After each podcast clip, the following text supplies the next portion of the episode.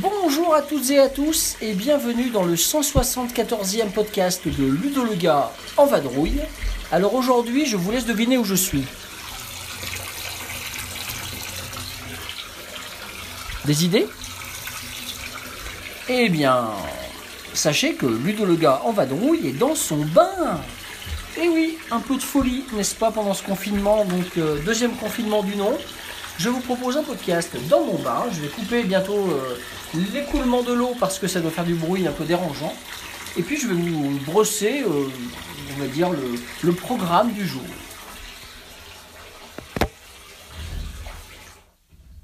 Voilà, voilà, voilà. Donc, euh, euh, aujourd'hui, dans ce podcast numéro 174, eh bien, écoutez, je vais vous proposer une sorte de, une sorte de journal. Le journal de ces derniers jours, le journal de, des dernières parties donc, qui ont été effectuées, le journal des dernières parties que j'ai rentrées dans BG Stats, et savoir où j'en suis aujourd'hui, et mes envies pour les jours à venir. Alors dans l'ordre, donc je commence par les parties de ces derniers jours et les jeux auxquels on a pu jouer pendant donc, euh, ces derniers jours. En l'occurrence, je me baserai sur les parties du 1er au 14 novembre 2020.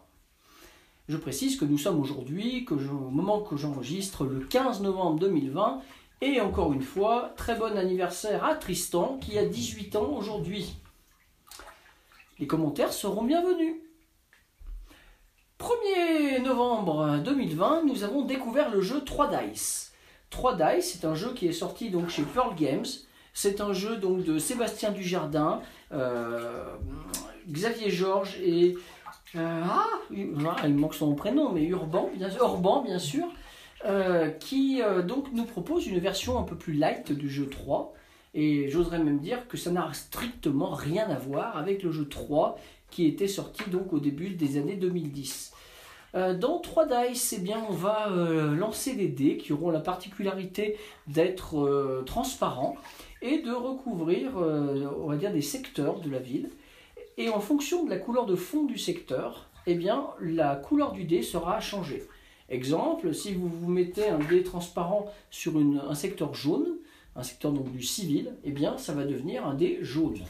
Si vous placez un dé transparent sur un secteur rouge, ça va devenir un dé rouge, le militaire. Et si vous mettez un dé transparent sur un secteur blanc, bah, ça va devenir un dé religieux. Tout simplement un dé blanc. Voilà, donc ça c'est la petite euh, originalité du jeu. Il y a plein d'autres petites choses super sympas, donc on s'est bien régalé, on a découvert le jeu à deux joueurs. Euh, c'est un- une sorte de roll and write puisqu'on va écrire sur un bloc euh, et noter donc euh, nos résultats successifs.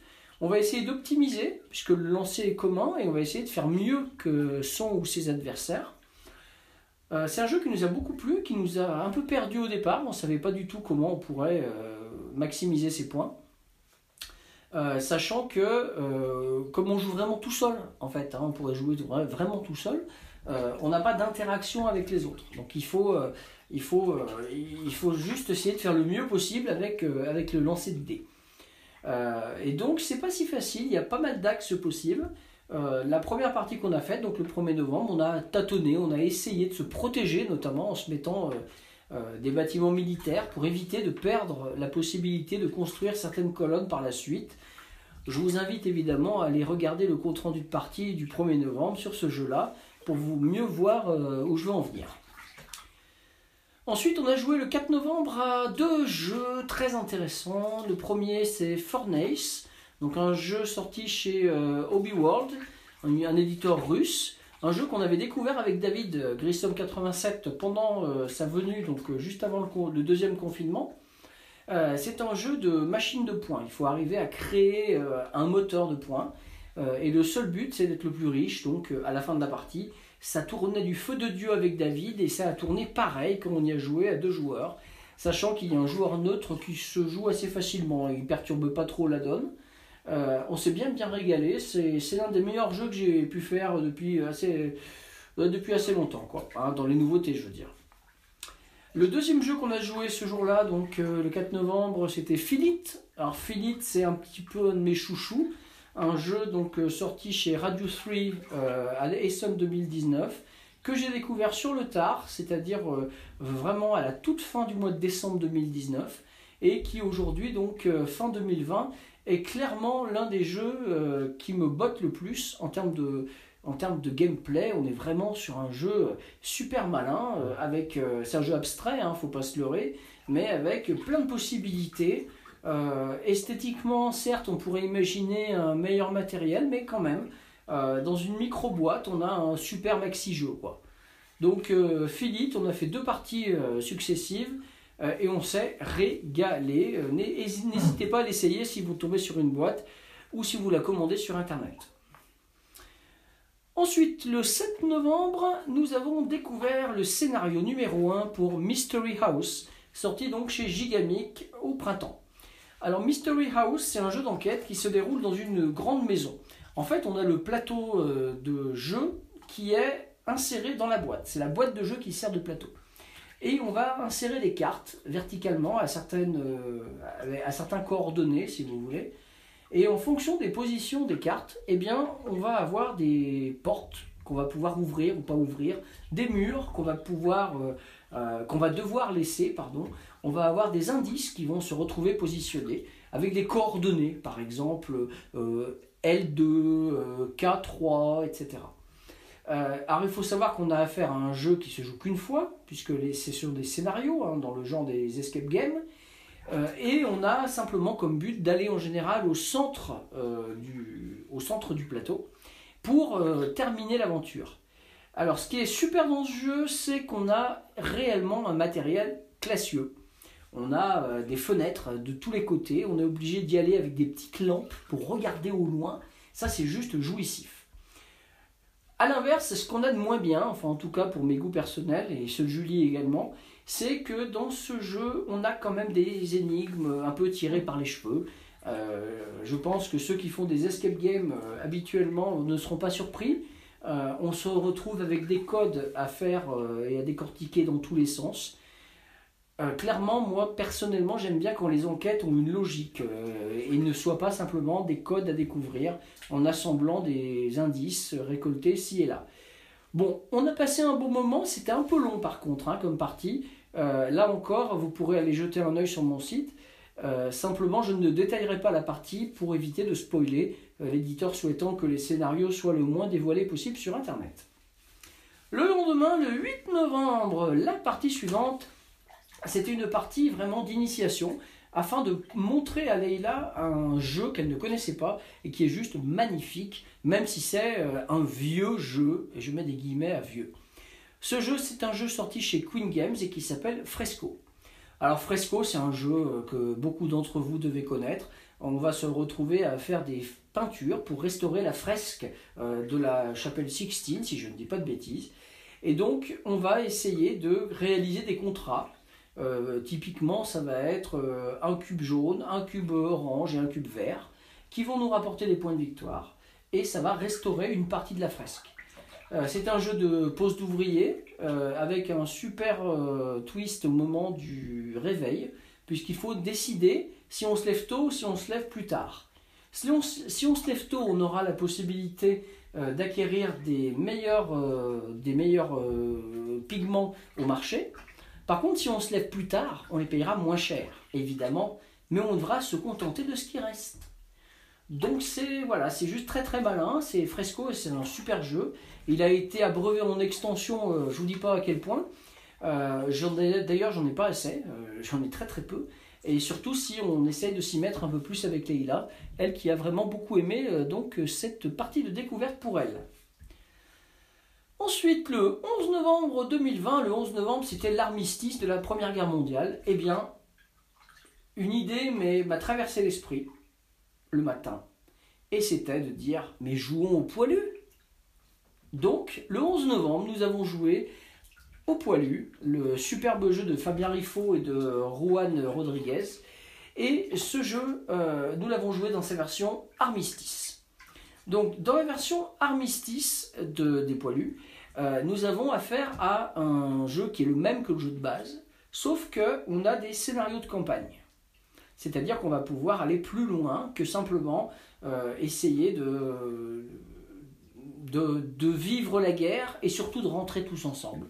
On va essayer d'aller plus loin que ça avec des scénarios qui vont rajouter euh, des objectifs, des missions particulières.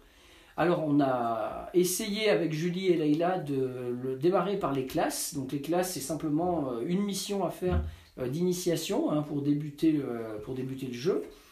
C'est en une seule mission, c'est très très court. Et puis ensuite on a fait le scénario numéro 1, la bataille de Rossignol. Donc là qui correspond en fait en tout, en tout point au, jeu qu'on avait dans la boîte de base, sorti il y a déjà bien longtemps chez Sweet November. Et pour dire bien longtemps, je dirais en précisant qu'on était en février 2015, en gros un mois après les attentats de Charlie Hebdo. Et je rappelle pour ceux qui l'ignorent que le jeu était, était euh, illustré par T-News. Et pour la petite histoire, dans la version euh, Armistice, on a, on a droit à de magnifiques figurines. Des figurines euh, qui sont euh, environ de 6-7 cm de haut et qui en trois dimensions donc, nous proposent les magnifiques dessins de T-News pour représenter les poilus qu'on peut incarner dans le jeu. Euh, je redirai aussi, euh, je l'ai déjà dit hein, et répété euh, soit dans des podcasts, soit sur mon site au niveau des comptes rendus, que les auteurs du jeu avaient fait le choix de mettre en valeur des personnes connues qui étaient des poilus, voire des personnes de leur famille qui effectivement avaient fait la Première Guerre mondiale. Donc le fait de valoriser leurs aïeux de cette manière, j'avoue que ça c'est ça met presque la chair de poule. Voilà, c'est pas parce que j'ai un peu froid dans mon bain hein, que je vous dis ça, c'est vraiment euh, important de important quand on joue à ce jeu de se rendre compte que les auteurs euh, ont mis plus que simplement de la créativité dans ce jeu. Plein de souvenirs, euh, voilà, je, tenais à le, rappeler. Et enfin, pour finir, les parties jouées le 14 novembre 2020, donc c'était hier, samedi. Nous avons rejoué à 3 Dice, donc 3 Dice, le jeu sorti chez Pearl Games, euh, avec Alain Orban, ça y est, j'ai retrouvé son prénom, désolé pour tout à l'heure, Xavier Georges et Sébastien Dujardin. Euh, Nous avons fait une deuxième partie et je me suis focalisé sur la stratégie de la population pour voir un petit peu ce que ça pouvait donner. Euh, eh ben, il faudrait revoir parce que finalement j'ai fait un score plus faible que la première fois. Voilà, voilà. Deuxième jeu joué euh, hier le 14 novembre, c'était Majesty. Majesty, c'est un grand classique par chez nous, on adore ce jeu. Euh, un jeu sorti euh, chez Ansim Glu qui est jamais sorti en français, c'est complètement incroyable. Ce jeu-là, donc, on l'a fait avec la phase B, c'est-à-dire l'autre côté des cartes, et ça nous permet d'avoir des effets différents donc au niveau des bâtiments lorsqu'on place des personnages dessus. Euh, clairement, c'est un super jeu euh, pour euh, accrocher le jeu de société moderne en une demi-heure environ, avec du joli matériel, notamment les, les pièces, hein, qui sont en fait des points de victoire, mais qui nous permettent de manipuler des jetons, on dirait du- des jetons de poker, hein, légèrement plus petits. C'est vraiment un pur régal, et avec Leïla, on s'est purement régalé hier soir. Elle adore le jeu autant que moi. Et enfin, hier, on a découvert un- une nouveauté, euh, Gigamic, euh, qui sort ces jours-ci. Euh, le jeu s'appelle Quetzal, et c'est un jeu qui nous parle de la cité des oiseaux sacrés. Alors, dans le compte-rendu que vous pourrez lire, vous verrez ce que, ce que je dis par rapport à ce thème. Euh, je vais brièvement euh, redire qu'il n'y a pas un seul oiseau dans la boîte, qu'il n'y a pas un seul moment où on a l'impression de vivre euh, au sein d'une population ou d'un peuple qui vénère les oiseaux sacrés. Euh, mais ça, c'est pas grave. C'est juste que ça surprend euh, lorsqu'on débute dans ce jeu. En réalité, on est plutôt des explorateurs et on va essayer d'aller piller des temples qu'on va explorer à droite et à gauche dans la jungle. Voilà. Euh, alors ça c'est au niveau du thème. Au niveau de la mécanique, eh ben, il y a quelque chose d'assez original puisque euh, en début de son tour, euh, tous les joueurs, leur tour, tous les joueurs vont lancer leur meeple, euh, leur équipe de meeple. Et en fonction de comment retombent les meeples, un peu à la manière du jeu des cochons, hein, qui était sorti il y a 1000 ans peut-être, ou les osselets également, c'est un peu comme ça. Eh bien, si les meeples tombent droit, s'ils tombent sur le côté, s'ils tombent euh, sur une face ou sur l'autre face, on n'aura pas la même équipe pour aller euh, faire nos explorations. Et ça, ça tourne très très bien, c'est très sympa. En plus, euh, il y a des possibilités évidemment d'améliorer le tirage, hein, voire de relancer certains. Euh, c'est vraiment une petite mécanique sympa qui, qui est fun, un peu d'adresse dans un jeu de société moderne, c'est pas si courant. Ça me fait penser un peu à Shuttle aussi, le lancer de main. Euh, voilà, par exemple. Et ensuite, une fois qu'on a fait nos lancers de meeple, eh bien, on va les positionner à tour de rôle, un par un, euh, sur un plateau collectif. Donc là, c'est de la pure pose d'ouvrier. Et on va les poser. Et il y a des zones où ils peuvent être tout seuls, où ils doivent être tout seuls. Euh, plus on va les mettre haut dans la zone en question, plus ça va nous coûter cher. Mais on choisira avant. Si on se met plus bas, évidemment, va, on, on ramassera les miettes. On a des zones à enchères, donc il faut en mettre plus que les autres pour prendre la place. Ça, ça m'a beaucoup fait penser à Keyflower de Richard Breeze, puisque typiquement là, on a, euh, on a la possibilité de venir quelque part avec deux meeples blancs, et le joueur suivant, s'il veut venir dessus, il doit en mettre trois, et forcément des meeples côté blanc. Voilà. Ensuite, on a une troisième zone, c'est on peut mettre une infinité de meeples, euh, donc il n'y a pas de problème, on peut se poser à plusieurs. Et là, c'est notamment pour pouvoir euh, eh euh, avoir des actions qui ne sont pas bloquantes. En fait, il ne faut pas que les joueurs se retrouvent bloqués parce qu'ils ne peuvent plus enchérir. Voilà, voilà. Donc on a, on a affaire à un jeu qui est plutôt, plutôt malin. Et notamment, parmi les choses qu'on récolte, on va récolter des hexagones de développement. Euh, ces fameux hexagones de développement vont être placés près de son personnage, à soi, devant soi. Et en l'occurrence, on peut en mettre que deux. Et si on veut en mettre un troisième, il faut recouvrir un précédent. Alors certes, on marquera quand même les points du précédent qu'on a recouvert, mais on n'aura plus l'effet permanent, si que ce soit une tuile à effet permanent, on n'aura plus l'effet permanent puisqu'il sera recouvert, exactement comme on l'a pu le trouver dans La Isla, un jeu de Stefan Feld sorti chez Alea il y a quelques années. Donc comme vous pouvez l'entendre, eh bien en fait, quand on a joué à Quetzal, on n'était pas euh, complètement paumé, hein, tout simplement parce qu'il y a plein de références à plein d'autres jeux euh, très connus. À part euh, c'est ce fait qu'on lance des meeples en début de tour, ça c'est très original, très sympa, c'est un jeu qui nous a bien plu et qu'on a très envie de refaire. euh, Et au moment où je vous parle, c'est le dernier jeu auquel on a joué. Et ça a été ouais, un bon petit coup de cœur sympa. Donc Quetzal chez Gigamic. Et j'en ai terminé pour la première partie de mon podcast, c'est-à-dire les jeux joués récemment. Je vais passer donc à la deuxième partie de mon podcast, c'est-à-dire les... mes saisies de jeux sur BGStat.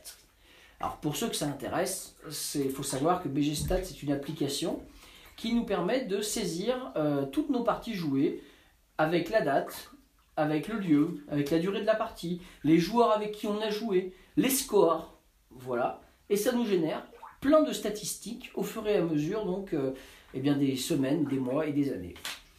Alors moi j'ai démarré ça euh, en décembre, non en janvier 2020 pardon. J'ai commencé évidemment par mon année 2019, ça m'a pris un certain temps, tout en rentrant également les nouvelles parties de- du début 2020. Et puis comme je suis un fou, euh, et comme j'ai euh, traces de toutes mes parties grâce à mon site, et également grâce à mes carnets de compte rendu de parties, j'ai commencé à faire à rebours euh, toutes mes saisies de jeux, donc 2020 évidemment, 2019, 2018, 2017, 2016, etc., etc., etc. Et donc je vous fais juste le petit bilan. J'en suis, au moment où je vous parle, à la saisie des parties qui sont juste avant Essonne 2004. Donc ça fait 16 ans de parties que j'ai rentré déjà dans euh, BGStat. Ça donne quoi? En 16 ans de partie, donc de Essonne 2004 euh, au 14 novembre 2020, ça donne 3171 parties en 50 lieux différents, avec 415 joueurs, 1341 jeux, pour un total de 3378 heures de jeu. Ça me donne également un H-index de 15. Le, le H-index, c'est, pour expliquer pour ceux qui ne savent pas, le H-index, c'est le nombre de parties de jeu euh, qui ont été jouées. Donc si par exemple vous avez joué 10 parties d'un jeu, il faut avoir joué à 10 jeux différents sur 10 parties pour avoir un H-index de, 15, de 10. Pardon. Et donc dans mon exemple, pour moi, comme je suis à un H-index de 15, ça veut dire que j'ai joué au moins 15 parties de 15 jeux différents. Euh, alors, après, il y a des grandes, dis- des grandes disparités, évidemment, euh, puisque le jeu que j'ai le plus joué entre le Essen 2004 et euh, novembre 2020, eh ben, il se trouve que c'est Edge of Steam. Edge of Steam avec un total de 45 parties au moment où je vous parle. Mais il y en aura d'autres que je vais rentrer qui auront été jouées avant Essen 2004, bien sûr. Donc 45 parties d'Edge of Steam. Ce n'est pas, pas des parties de 5 minutes Edge of Steam, hein. on est sur du 3 heures, 3 heures et demie, euh, voilà. Eh bien, il faut savoir que le deuxième jeu est Codenames. Codenames où je dois être à 36 parties, par exemple. Mais après, il y a des grands écarts. On va peut-être tomber à 20 parties, puis après à 17. Et en fait, c'est pas si facile d'en avoir 15 où j'en ai déjà joué 15 de parties. Voilà, ceux qui ont commencé à saisir la partie comprendront ce que je veux dire. Et lorsqu'on on se focalise sur une seule année, donc par exemple l'année 2020, euh, mon H-index pour l'instant est à 9. Ça veut dire que sur l'année 2020, j'ai joué 9 parties de 9 jeux différents. Et bien sûr, il y a pas mal de jeux à 7, 8 euh, parties également. Voilà, c'est mes petites saisies de BG Stat. Euh, J'aimerais bien qu'il y ait des réactions par rapport à ça. Savoir si vous aussi vous les saisissez dans, dans BG vos parties. C'est une application qui tourne super bien, qui est vraiment très sympa. Ça vous permet de voir aussi euh, quels sont les jeux euh, auxquels vous n'avez pas joué depuis longtemps. Euh, moi personnellement, c'est quelque chose qui m'intéresse, de revoir certains jeux euh, un peu oubliés dans ma ludothèque. Euh, et c'est intéressant aussi de voir de quand à quand, par exemple, on a joué avec telle personne, puisque ça nous fait une sorte de trace de notre vivier de joueurs. On peut voir, moi je revois là par exemple mes adhérents de Rochetaillé, quand on jouait au Ludophile à, à Rochetaillé-sur-Saône. Je revois des personnes que je n'avais pas revues et j'avais pas réentendu leur nom depuis plus de 15 ans. Et c'est toujours très très sympa, ça, ce, côté un peu euh, historique qui revient euh, de nos vies personnelles et ludiques.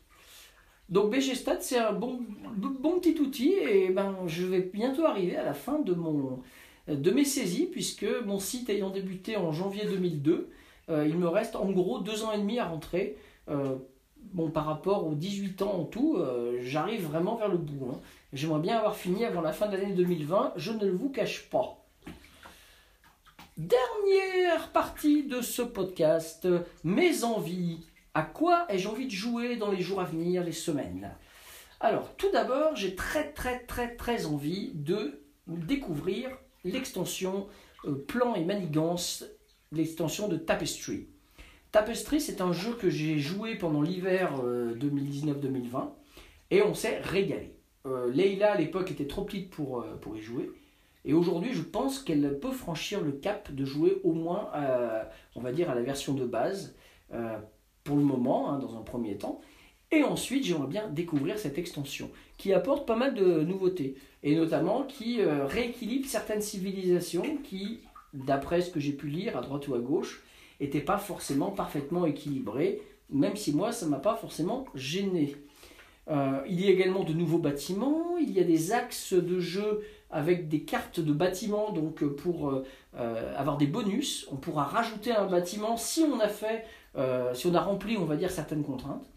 Donc ça c'est intéressant pour, pour se donner des axes dès le départ. Et moi clairement, bah oui, j'attends qu'une chose un peu frétillant là, c'est de disposer de cette extension. Et j'aimerais bien la commander donc dans ma boutique locale, faire un peu un shop ton jeu 2020 deuxième confinement. Voilà, en click and collect, hein, on, est, on est exactement là- là-dessus. Donc j'attends que mon fournisseur, mon crémier préféré, eh bien, puisse me procurer cette boîte et on espère y jouer courant décembre. Deuxième jeu auquel j'aimerais jouer prochainement, c'est euh, l'extension de l'île trésor, sortie chez Matago. Cette extension s'appelle Capitaine Silver. Euh, alors on n'a pas énormément joué au jeu de base, mais on l'a adoré clairement. Eh bien, euh, c'est l'occasion d'essayer l'extension. Et là aussi, sur la boîte, il y a marqué 10 ans et plus. Je pense que Leïla va y passer sous peu. Euh, un jeu où on dessine sur le plateau, où on fait des, des cercles avec le compas, où on essaye de traquer quelqu'un. Ça va juste être une tuerie. J'ai extrêmement envie qu'on y aille ensemble rapidement. Ensuite, euh, troisième jeu que je voulais citer dans mes envies, eh bien c'est euh, l'extension Invasion pour Orléans. Alors Orléans, bah, je- vous savez j'en parle beaucoup sur mon site, il n'y a, y a pas de mystère. Et il y a une extension Invasion que j'ai depuis un certain temps. On avait testé euh, un module, je crois. mais nous n'avons jamais essayé le module coopératif. Et donc c'est celui-là que j'aimerais bien essayer avec Leïla également, et peut-être Julie euh, éventuellement si, si, elle le souhaite. Ce module coopératif, euh, j'en ai lu toute la règle, c'est quand même une règle assez longue, hein.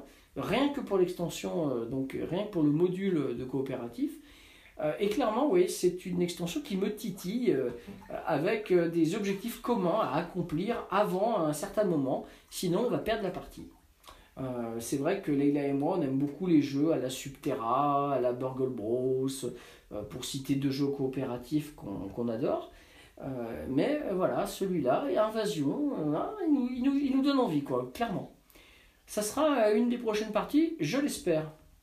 Et enfin, pour terminer, dans mes envies, eh bien, c'est de faire du puzzle. Et oui, j'en ai pas honte. le confinement nous oblige à rester chez nous le week-end. Euh, la semaine, en ce moment, bah, on va travailler. Hein. Euh, étant enseignant, euh, je me retrouve devant ma classe tous les jours, comme s'il n'y avait pas de confinement. C'est pas le même qu'au printemps, clairement. mais n'empêche que un peu de zen le week-end, quelques jeux, mais aussi du puzzle. Et en l'occurrence, j'ai hâte d'attaquer le puzzle que j'ai acheté récemment, un puzzle de Tintin, Le secret de la licorne un très très, un très très beau visuel. Ce n'est pas la couverture de l'album, c'est l'épave de la licorne échouée avec euh, Tintin qui arrive avec son scaphandre et qui s'approche. Il y a plein de couleurs, ça a l'air assez facile, on va dire, à, à réaliser. Euh, on, va essayer de se le faire à la mode, euh, on ne fait pas le tour, on essaie de faire uniquement par zone pour voir ce que ça donne. on est sur un puzzle de 1000 pièces, on est sur quelque chose de familial qu'on va pouvoir euh, se remplir petit à petit, euh, une pièce par-ci, une pièce par-là. Très très plaisant. Pendant le premier confinement, on avait fait un puzzle de cirque euh, qui nous avait bien occupé. on avait également essayé les puzzles de Michel Wilson, très jolis en bois avec des découpes particulières. eh bien, on, continue sur cet axe pendant le deuxième confinement. Bien, c'était mon petit journal du jour qui finalement est un grand journal. Hein on a déjà oulala, 26 minutes de podcast. Alors, je vais me laver bientôt parce que là, j'ai presque froid. Hein, voilà. Hein, je me sèche les mains pour pouvoir couper euh, l'émission. Je vais vous souhaiter de belles parties, de continuer à bien jouer, même si on peut jouer avec moins de monde. J'espère que ce petit podcast en mode journal vous aura intéressé. Et puis, euh, je vous souhaite de bonnes parties et je vous dis à bientôt.